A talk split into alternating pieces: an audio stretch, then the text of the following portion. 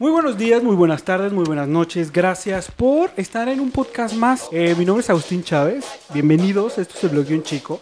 Y el día de hoy, para continuar con este mes y sobre todo para continuar con esta información que necesitamos, con todo este ámbito del Pride, precisamente quería tener para cerrar este programa, sobre todo en, especial, en este especial, que ustedes han visto y han pasado conmigo por diferentes temas. Hemos hablado del VIH, hemos hablado de la gente trans, hemos sabido ya cómo salir del closet y sobre todo quería tener una profesional, sobre todo de que está a un lado de toda nosotros como somos una comunidad y sobre todo que ella vive también siendo parte de la comunidad. Ella es Renata Ruiz.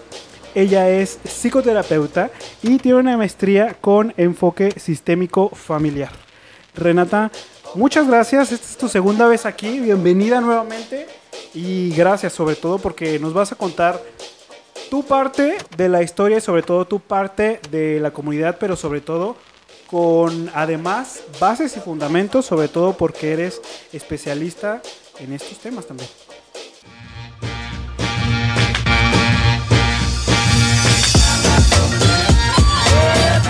Gracias Agustín, te lo agradezco por invitarme nuevamente. Sé que este capítulo aún, aún así es un poco más este, presencial de, lo que vivo en mi vida, ¿no? Más que profesional. Este, pero bueno, no se puede quitar una cosa de la otra, ¿no? Así es. Y precisamente si ustedes no han leído el título, no se preocupen el día de hoy, yo les voy a decir de qué vamos a hablar. ¿Qué significa ser una persona queer pansexual? Y para eso Renata está aquí para que nos cuente sobre todo su parte más vivencial, su lado eh, personal y sobre todo su lado profesional y cómo ha mezclado estas dos partes. Entonces, Renata, ¿qué te parece si empezamos? Vámonos, ahora sí que a la infancia o a la adolescencia, tú nos vas a contar ahorita sobre todo en qué momento fue cuando tú descubriste, sentiste o percibiste que precisamente a lo mejor no eras eh, parte de lo que la sociedad nos dice que es normal, ¿no? Y con esta pregunta quiero empezar, ¿en qué momento te diste cuenta que, tu identidad sobre todo no era igual a lo mejor o, que tú ya sentías que algo dentro de ti pues estaba diferente, ¿no? Pues creo que es un proceso, ¿no? Que te vas dando cuenta de diferentes cosas en diferente momento y también cuando haces memoria eh, te das cuenta de cosas que, que ya pasaban pero que a lo mejor en el momento no lo decías de una manera política o eras consciente que ya te dabas cuenta que algo era distinto, ¿no? Eh, yo creo que por ahí de los 14, 15, 16 fue cuando eh, pues ya me nombré como una persona bisexual, primeramente. Ok. Pero pues recordando, creo que desde mucho antes tuve pues, conflictos sociales, ¿no? Desde los 4, 5, 6 años por mi expresión de género, ¿no? Porque pues siempre tuve una expresión eh, tanto masculina como femenina, ¿no? Entonces esto de volver loca a la gente o que te señalen desde que estás muy peque por los juguetes que escoges o la ropa, pues creo que ya era algo que pasaba desde muy chica, pues. Cuéntanos cómo todo, cómo fue ese proceso de, a lo mejor en algún principio, como nos cuentas, que descubriste precisamente a lo mejor que eras bisexual, pero ahora que eres queer pansexual, ¿cómo fue esa transición donde tú empezaste a dar cuenta que a lo mejor no estabas encasillada ahí, por así decirlo, sino que empezaste a descubrir que había muchísimo más aspecto tuyo en, otro momento, ¿no? Yo creo que la misma comunidad ha ido evolucionando, han habido nuevas teorías, nuevas maneras de, de identificarse y que a lo mejor, aunque muchos y muchas antes nos nombrábamos como bisexuales, mm, pues llegan las nuevas generaciones y dicen, no, pues eh, nos gusta, somos pansexuales, pues es, para mí las dos palabras me identifican, pero quizás la palabra pansexual es más específica, en que lo importante no es el binarismo, que sea hombre o mujer, sino que te gustan eh, pues las personas también por otras cosas que no tienen nada que ver necesariamente con su género o su eh, identidad de género o su expresión, ¿no?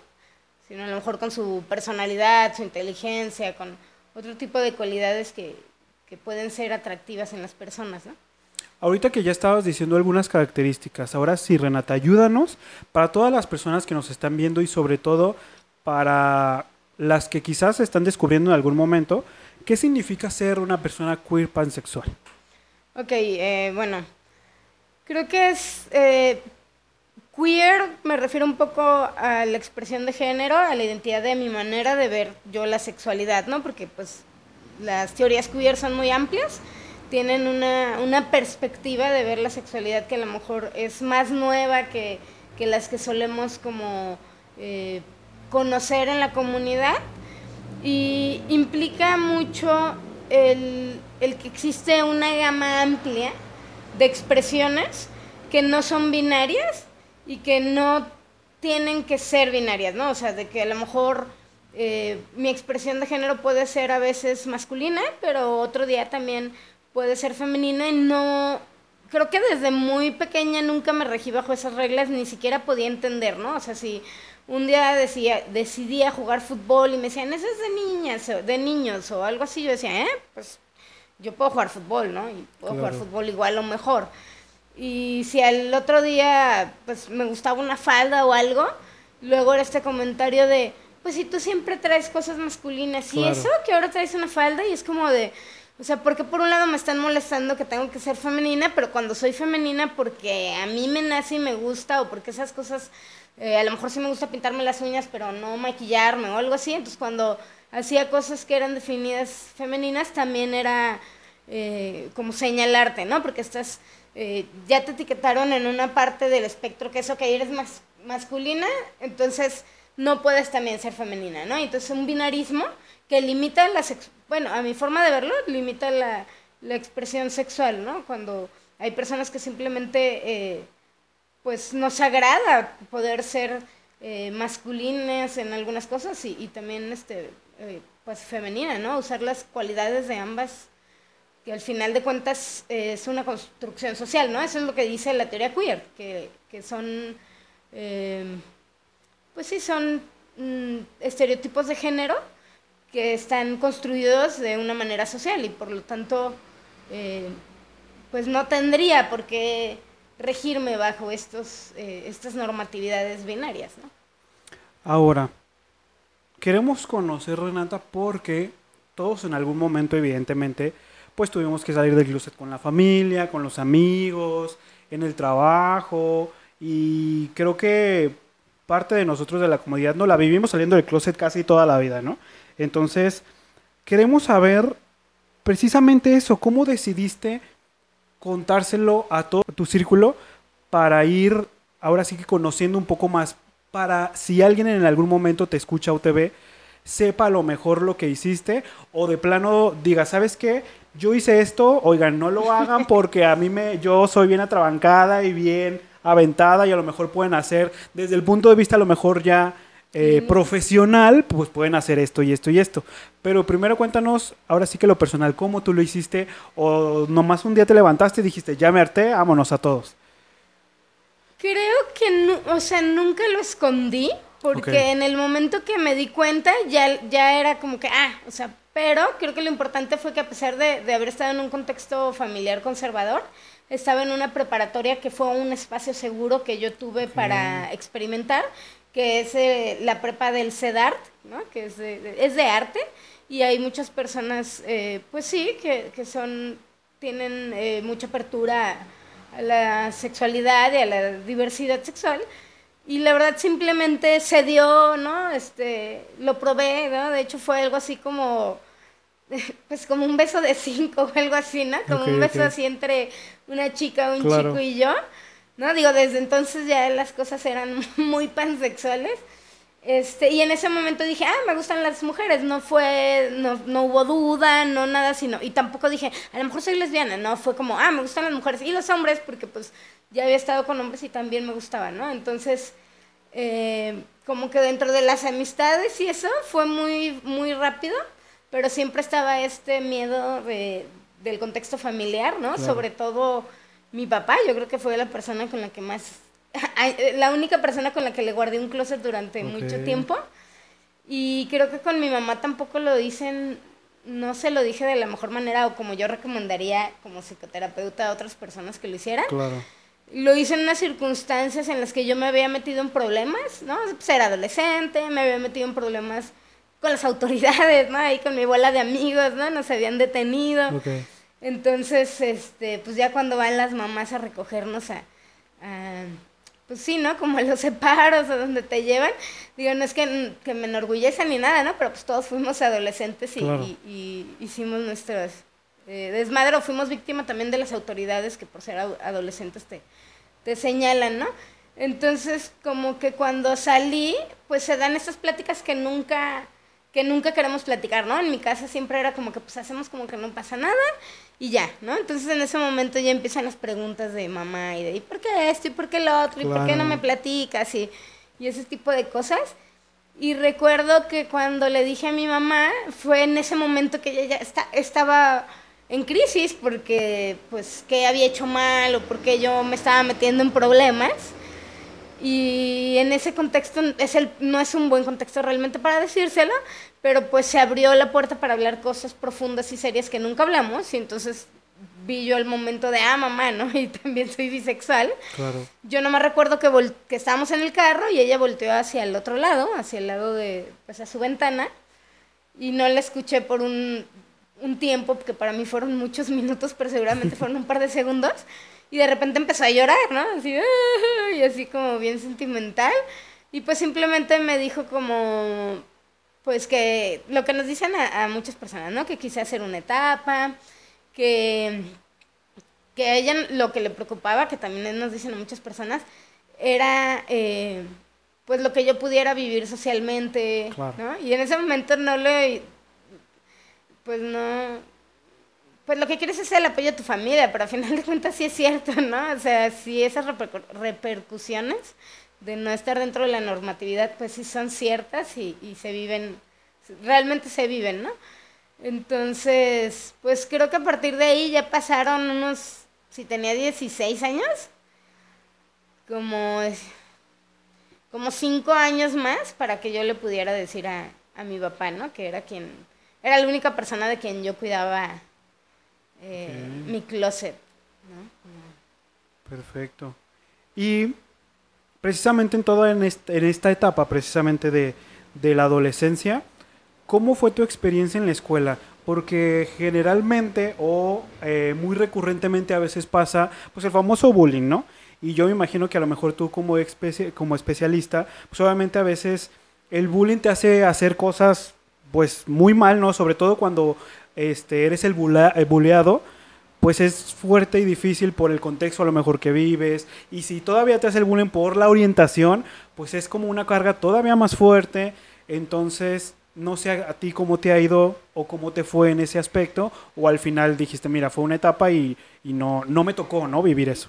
Yo creo que sí existía y estaba atravesada no nada más por una cuestión de, de expresión de género masculino, o sea, pues sí, masculina no binaria sino también por la raza, ¿no? Este, digo, porque al final de cuentas estaba en un colegio que, en la primaria, por ejemplo, estaba en un colegio muy, muy fresón que no correspondía a mi clase social y la mayoría eran blancos y güeros. Pero yo no, yo nunca noté la discriminación, ni sabía lo que era la discriminación, ni nada. Y yo me, me zambullí en el deporte. O sea, digamos que mi resguardo era siempre ser buena deportista, entonces eh, llegaba el recreo y yo me iba a la cancha de fútbol y a mí me querían siempre en su equipo, ¿no? Entonces yo así me olvidaba de cualquier cosa, me la pasaba en la patineta en la calle, en las tardes, ¿no? Mi vida era la patineta, mi principal y, amor y, atención y en lo que gastaba mi tiempo era la patineta. Y como era muy buena en la patineta realmente no no pensaba mucho en, en, en si me trataban distinto por mi expresión, en algunas cosas, aunque las viví, las sentí en algún momento, las empecé a recordar ya muy adulta después de que me pasaron cosas de discriminación que tuvieron que ver con mi trabajo y cosas así. Y entonces ya empecé a recordar eh, como ciertas cosas que digo, es que esto era discriminación y yo sentí enojo o coraje, pero yo no entendía, eh, no sé, por qué si, si íbamos a ir a una foto familiar a fuerzas me tenía que poner un vestido, ¿no? O, o si íbamos a ir a un cumpleaños o ese tipo de cosas las entendí hasta que se me soltó.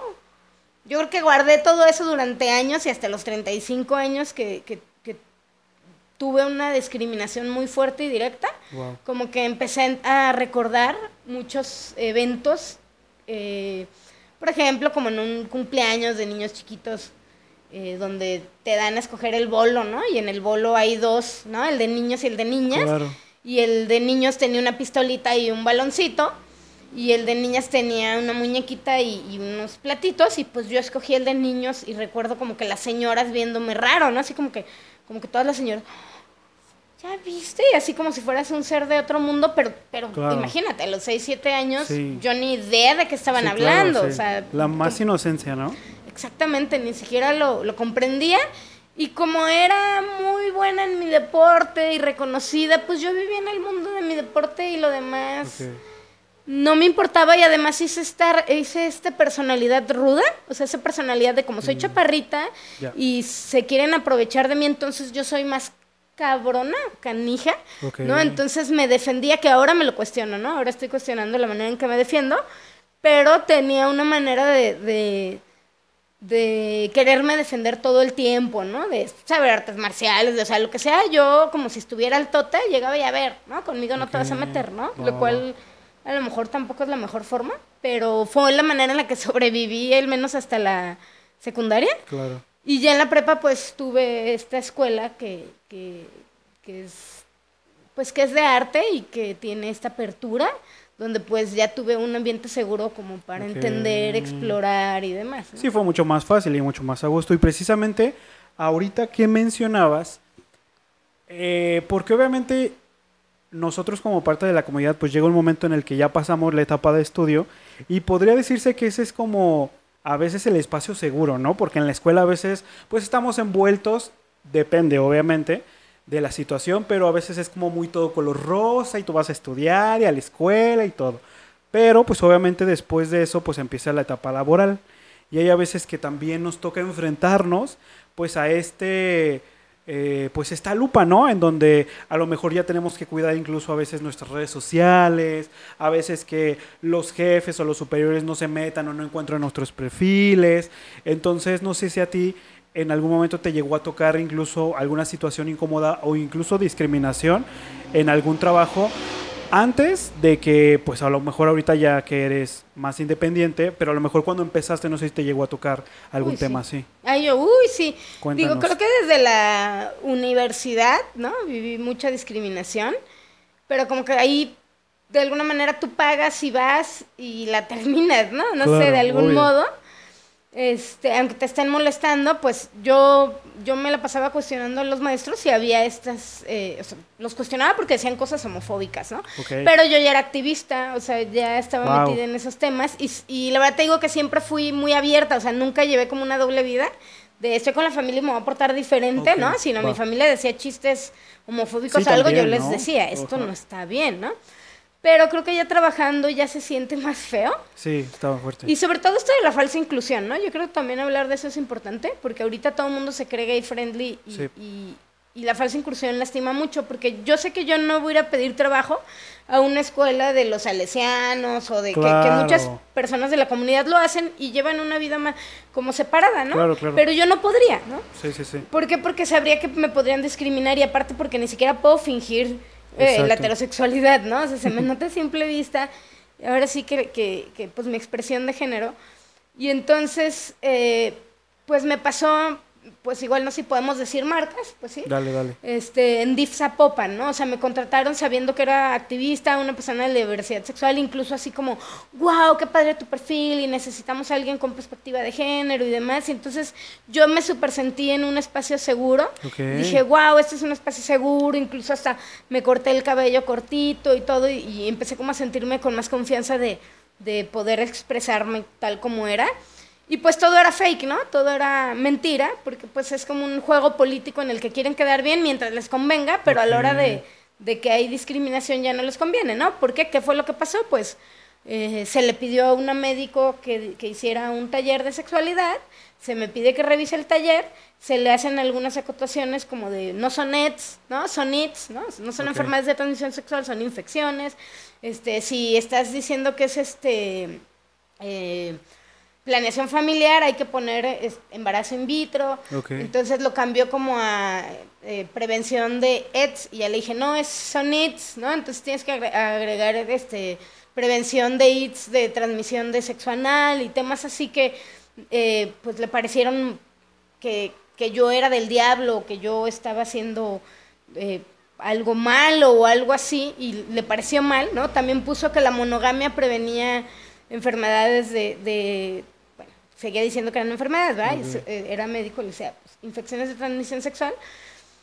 Y eh, pues yo le comenté, ¿no? O sea, Checa, Coesida, 2019, hay una estadística donde habla de pues que la mayoría de las mujeres con, con VIH se las transmitieron sus parejas monógamas y son amas de casa, ¿no? Exactamente. Y, pues yo le daba fundamentos, este, pero ella dijo que no, que, que, que no le parecía, ¿no? Que y empezamos a tener un argumento, pues sí, empezamos como a, a, subir el tono del, del, argumento, entonces yo me salí y luego la doctora dijo que no quería hacer, la médico, que no quería hacer eh, el taller, ¿no? A lo cual yo, yo, le dije a mi jefe, qué bueno que no quiere hacer el taller porque es su derecho de objeción de conciencia, ¿no? Tiene que ser un taller que donde vengan derechos humanos, lo que igual incluye, este, que, que sea integral y que incluya la diversidad sexual, ¿no? Eh, y si no lo quiere hacer, mejor por nosotros. Pero ahí entre una grilla política, como que la, la, presionaron porque otra persona le dijo que no hiciera el taller, que no era su jefe, y mi, y mi jefe lo tomó como de, están tomando eh, pues mi autoridad, ¿no? Claro. Entonces fue y le dijo que, que, le diera una carta motivos, ¿por qué? Lo cual es una técnica de la mediación, que la mediación no sirve, sépanlo, no sirve para casos de desigualdad y de discriminación, porque no se puede, puede mediar algo donde hay desigualdad, ¿no? Entonces, en esa carta me la entregan y me dicen, estás acusada de hostigamiento laboral. Y la carta no tenía el nombre de la médico, tenía faltas de ortografía, no estaba bien redactada y decía cosas como que me acusaba de, no creer en Dios, ¿no? Porque le dije que la educación tenía que ser laica y que por eso no podía ponerla de monogamia. Entonces intuyó, según ella, o sea, sin saber siquiera si creo en un Dios o no, que era atea y me acusó de decirle que usara este, juguetes sexuales para hacer el taller cuando en todos lados usan un dildo para aprender a poner un condón, es algo muy obvio. Me acusó de decir que su que es que su taller era muy heterosexual, ¿no? Este, cuando le ha de haber dicho algo como que tu taller es exclusivamente heterosexual, ¿no? No incluye a los demás, pero ella lo tomó como si fuera una discriminación inversa, ¿no? Y me dijo así varias, varias cosas y pues cuando yo lo leo, me dan la hoja, lo leo y lo primero que veo en mayúsculas es eso de me dijo que mi eh, presentación era muy heterosexual. Yo me reí porque obviamente la discriminación inversa no existe, porque es estructural histórica, ¿no? Entonces, eh, vamos a aclararlo. O sea, no existe, ¿por qué? Porque no matan a las personas por ser heterosexuales. No las corren de sus trabajos por ser heterosexuales ni de sus familias, ¿no? Entonces yo lo leo y me río, pero me río porque el que se supone que era mi jefe es experto en el ITES o de, ciencias sociales y de eh, nuevas masculinidades y de todos estos temas y están a favor del feminismo y todo esto. Entonces para mí era, es obvio que estas personas saben de derechos humanos. Pues me dio risa porque pues da risa, ¿no? Y entonces volteó mi jefe y me dijo, mm", me dijo, ¿de qué te ríes? Esto es muy serio. Es, y le dije, pues, ¿qué dice ahí? Que le dije que su presentación era muy heterosexual. Y me dice, eso es lo que más me preocupa de todo.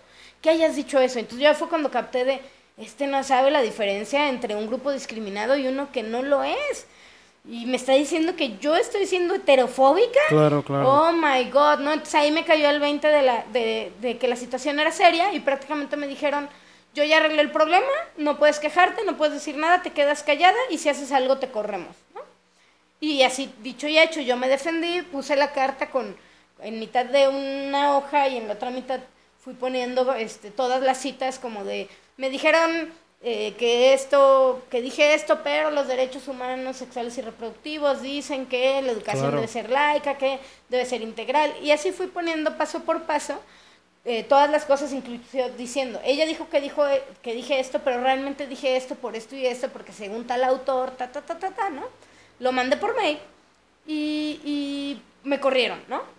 Y entonces cuando dices, los gobiernos están diciendo incluyentes cuando no lo son, cuando van y se toman una foto con alguien y realmente no les importa que estén asesinando mujeres trans, que haya exclusiones laborales, no les importa nada, ¿no? Entonces esa falsa inclusión, a partir de ahí, a partir de ese momento que me corran del DIF, fue cuando me cayó el 20 de que la desigualdad por ser una persona no, no, binaria, incluso fue cuando empecé a decir que era una persona no binaria, porque dije, no me están discriminando por bisexual, nada más, sino porque a simple apariencia, mi apariencia es chocante porque no es binaria, porque ni es femenina ni es masculina.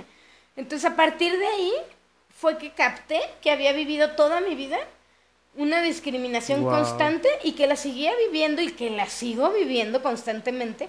Y fue que empecé a, eh, a recordar muchísimos actos de discriminación desde muy pequeña. Eh, es decir, ¿por qué ni siquiera me acordaba de esto, no? Porque ahora es real.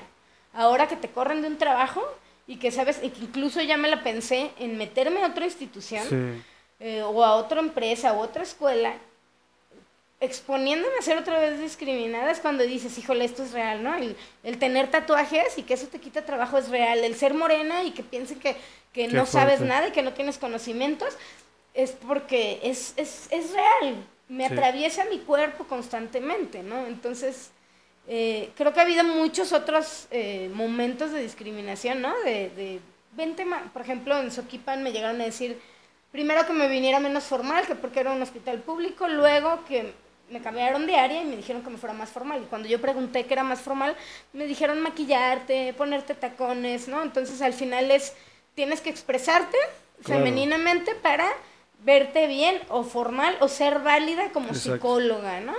Entonces, porque aparte es eso, ¿no? O sea, no, no, no, tienes la apariencia de una psicóloga, no eres una psicóloga, porque tienes que vestir de esta manera normativa, ¿no? Entonces, esas discriminaciones pequeñas, te podría platicar miles, pero una tan fuerte como la del DIF, eh, pues también hay algunas más, pero creo que esa es, es una muy importante por, justo porque ahorita están hablando de la inclusión y eso no es inclusión, ¿no? Eso es, te damos el espacio para decir que somos incluyentes, pero cuando nos cuestionas te vuelves incómoda, ¿no?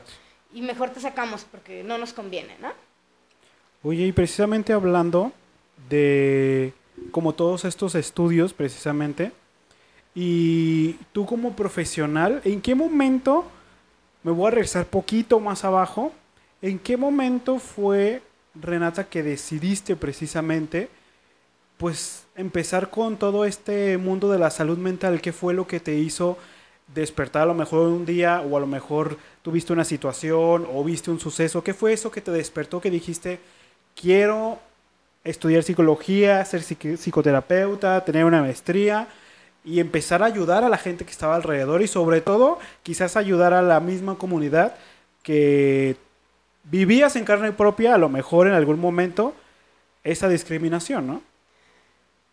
Como te platicaba, yo vivía inmersa en el mundo de la patineta, me dedicaba a la patineta, competía, viajaba por el mundo y demás. Y entonces, eh, mucho tiempo viví muy ausente de, del mundo real, o, era una manera de ausentarme, ¿no? De, de esas discriminaciones, aunque ya era una persona que me defendía, ¿no? De, de los chistes homofóbicos de la familia, cosas así, como que siempre estaba defendiendo las injusticias hasta en otras personas por alguna razón, pero no me importaba del todo, ¿no? Yo me salí de la universidad para patinar y, competir y viajar por el mundo, entonces ya cuando tengo como, pues, ¿qué será? Fue como en el 2012, o sea que ya tenía como 26 años.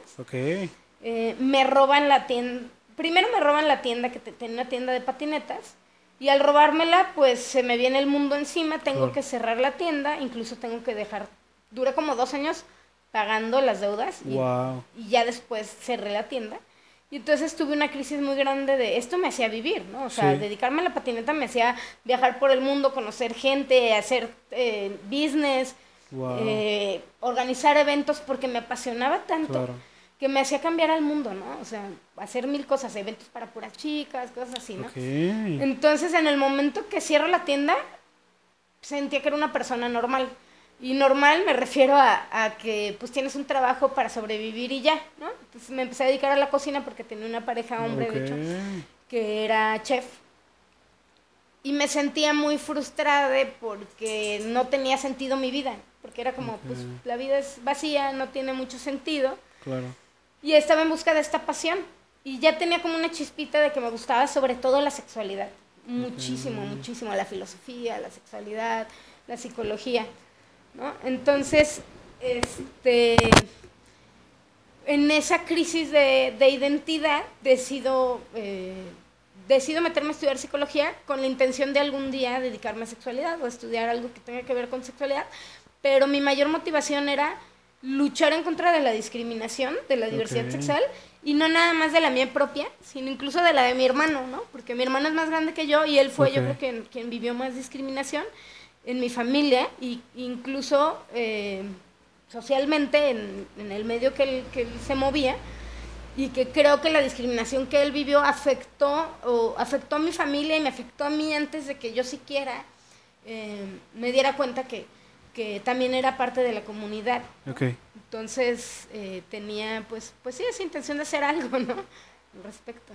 Y precisamente ahorita que ya tocas eh, ese tema, ¿crees que actualmente aún hay mucha desinformación sobre, en general, Renata, sobre la diversidad, sobre eh, la sexualidad y sobre todo, sobre todo lo que tiene que ver con eh, obviamente la gente homosexual, la gente lesbiana, queer, trans.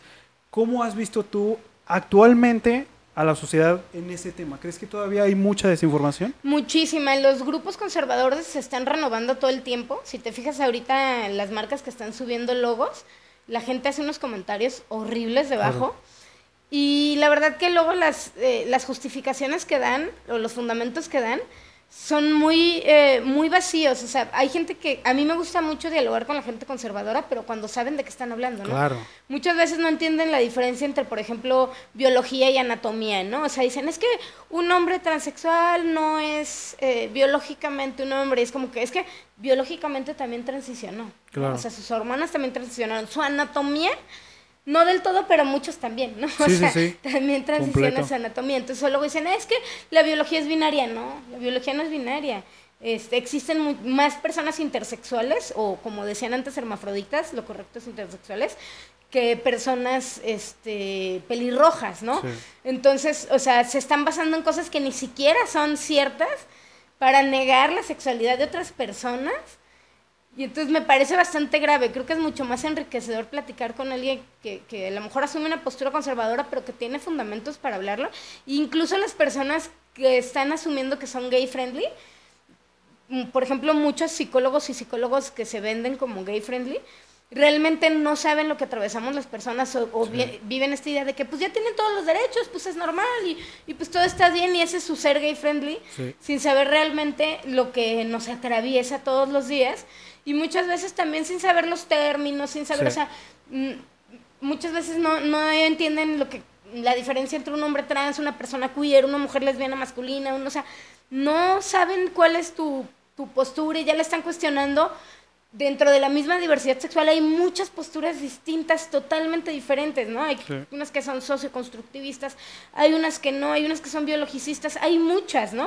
Y entonces llegan y te atacan, es que ustedes estudian esto, ustedes quiénes, según quién, ¿no? O sea, entonces sí creo que, que, que hay un sensacionalismo por defender unas, un tradicionalismo que es heteronormativo y que es totalmente homofóbico eh, y que están cada vez fundamentándolo con de maneras que parecen más este que dices ah a lo mejor sí es cierto pero pues no no están habiendo tanta información eh, para argumentar muchas veces solo es agredir porque a veces eh, yo yo trato de dialogar con las personas en internet y no quieren dialogar, ¿no? Quieren agredirte. Son las peores. sí, exacto, que tu sexualidad está mal. Sí, sí, Pero siempre es lindo dialogar con alguien si tiene fundamentos, si quiere escuchar y, construir conocimiento. Completamente. De donde venga, con la preferencia que venga y, el estatus, lo que sea, se puede dialogar con mucha gente. He dialogado con, con curas, con monjas, con personas de todo tipo que, que, que son muy abiertas a aprender y a conocer, ¿no? Entonces también hay mucha diversidad de de pensamientos y creencias sobre la diversidad también, ¿no? Ya casi para terminar, Renata. ¿qué podrías tú, ahora ya con todo el conocimiento que tienes, con toda la experiencia que tienes, con todas las vivencias que, que has tenido, si te pudieras regresar a lo mejor a esa Renata que tú decías de 6, 7 años, si pudieras regresar en el tiempo, ¿qué le podrías decir? Ay, jole. Le diría que, que no negara todo lo que le duele esa violencia y discriminación que vive, porque si no, porque se, porque se te va, se te va a juntar y luego no vas a poder con ella, ¿no? Sí. Eh, que de alguna manera no lo entendía ni lo comprendía, pero como me diría como no te hagas la fuerte, ¿no? También te duele todo esto que, que cómo te miran, cómo te señalan, cómo te cuestionan quién eres y qué haces, cómo te subestiman. Y, y aunque defenderte es buena idea, probablemente sería buena idea también eh, procesar la tristeza y el enojo desde ahorita, ¿no? Claro. Desde- antes de que antes de que sigas viviendo, porque eso es lo, lo, lo- lo triste, ¿no? Que, que la discriminación no para, ¿no? Sino que es constante y, y sigue, ¿no? Al día de mañana. o sea, Sí. Ya sé que en esta semana pu- puede pasar, ¿no? Otra vez o cosas así. Entonces es muy constante. Y ahora sí, por último, Renata, si ya alguien te vio, te escuchó y sobre todo se identificó contigo, ¿qué le podrías decir a la persona que apenas está descubriendo su identidad, que apenas, que a lo mejor pasó por todo ese, va a pasar por ese proceso que tú ya pasaste, o que ya está encaminado y sobre todo, pues tiene que estar a lo mejor preparado para a lo mejor señalamientos, a lo mejor que familia no lo apoye, a lo mejor que los amigos no lo sigan y sobre todo para que sepa qué podría hacer y esas palabras que a lo mejor tanto a ti como a mí nos hubiera gustado que escucharan, porque creo que eso es algo que eso eh, a veces lo reitero porque a mí me hubiera gustado tener un referente y creo que tanto tú como yo no los tuvimos. Entonces creo que esta es la oportunidad de a lo mejor, si en algún momento alguien nos ve, ser ese referente, sobre todo para esa apertura y para esas palabras a lo mejor de aliento que nosotros ya hemos pasado, no por todo, pero a lo mejor sí por un camino, ¿qué le podrías decir?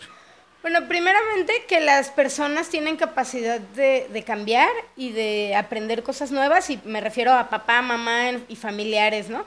Y que es muy diferente el que nos amen con el que nos acepten o nos comprendan, que muchas veces pensamos que porque no nos aceptan por sus creencias, sus prejuicios, no nos quieren y entonces damos por saco roto eh, la relación con nuestra familia.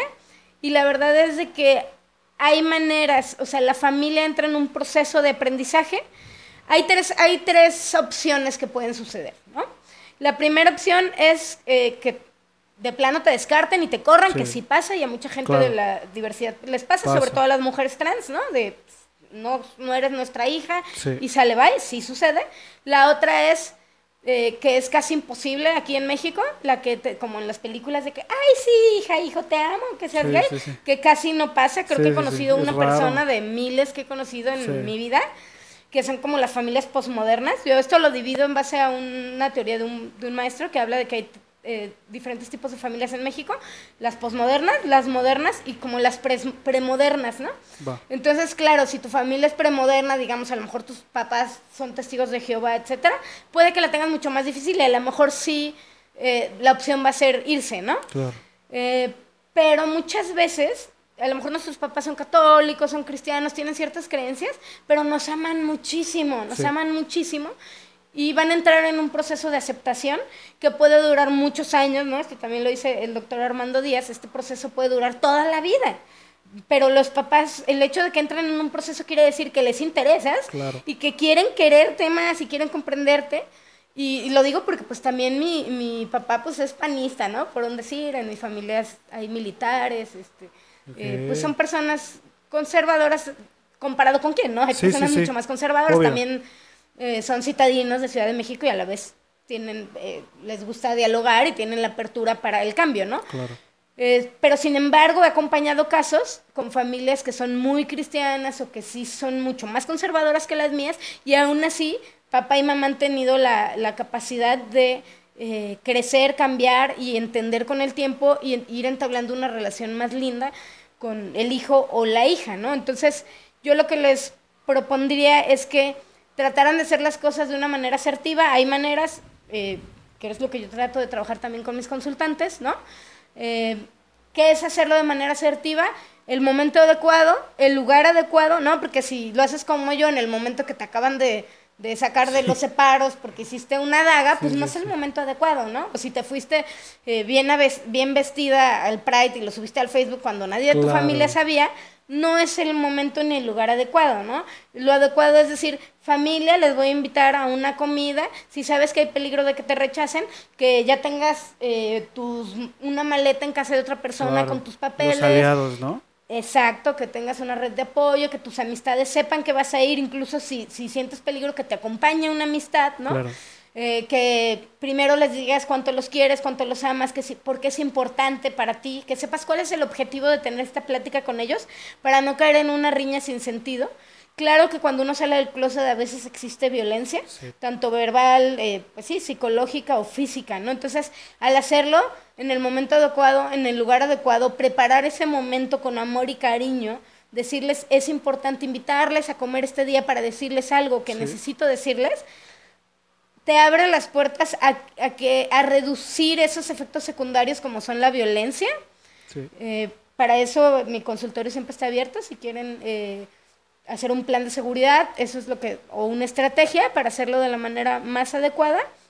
Siempre hay, hay opciones, pero prácticamente creo que eso es lo, lo, más importante, ¿no? También no dejar por sentado que, que papá o mamá nunca va a entender, sino que al decirles les damos la oportunidad Muchas veces he visto casos donde se piensa, mamá sí va a comprender y papá no, y al decirlo resulta ser al revés. Resulta que les cuesta, nunca sabemos realmente, hasta que no les decimos, podemos darnos una idea por sus eh, creencias y pensamiento, pero es importante eh, darles la oportunidad de, de, cuestionarse a ellos mismos y de cambiar. Sobre todo. Si llegaron hasta este punto, de verdad, Gracias, gracias, gracias. Y sobre todo, Renata, si ya alguien te escuchó y dijo, con ella es la que debo de ir, ya, si, ya hice el clic, ¿dónde te podemos encontrar en este maravilloso mundo de las redes sociales? Eh, mira, estoy en Encuadrado, que es como tipo doctoralia, ¿no? Pero la versión chilena, que está mucho mejor. Estoy en Facebook y en Instagram. Casi no soy Instagram, es más fácil que me encuentren en, Facebook. Hay una que es psicóloga Renata Ruiz y otra que es simplemente Renata Ruiz. También ahí, ahí pueden eh, encontrarme y no solo para psicoterapia, también para talleres, capacitaciones, mesas de diálogo, cualquier cosa relacionada con diversidad sexual y en especial con diversidad sexual y familia. Y también este, se da la terapia familiar. O sea, si, quieres ir con toda tu familia a terapia para ahí decírselo o para trabajar los temas que no te comprenden o para mejorar tu relación familiar, porque siendo una persona de la diversidad hay distancia, también está el consultorio para eso. Y si llegaron hasta este punto, de verdad, gracias, gracias, gracias.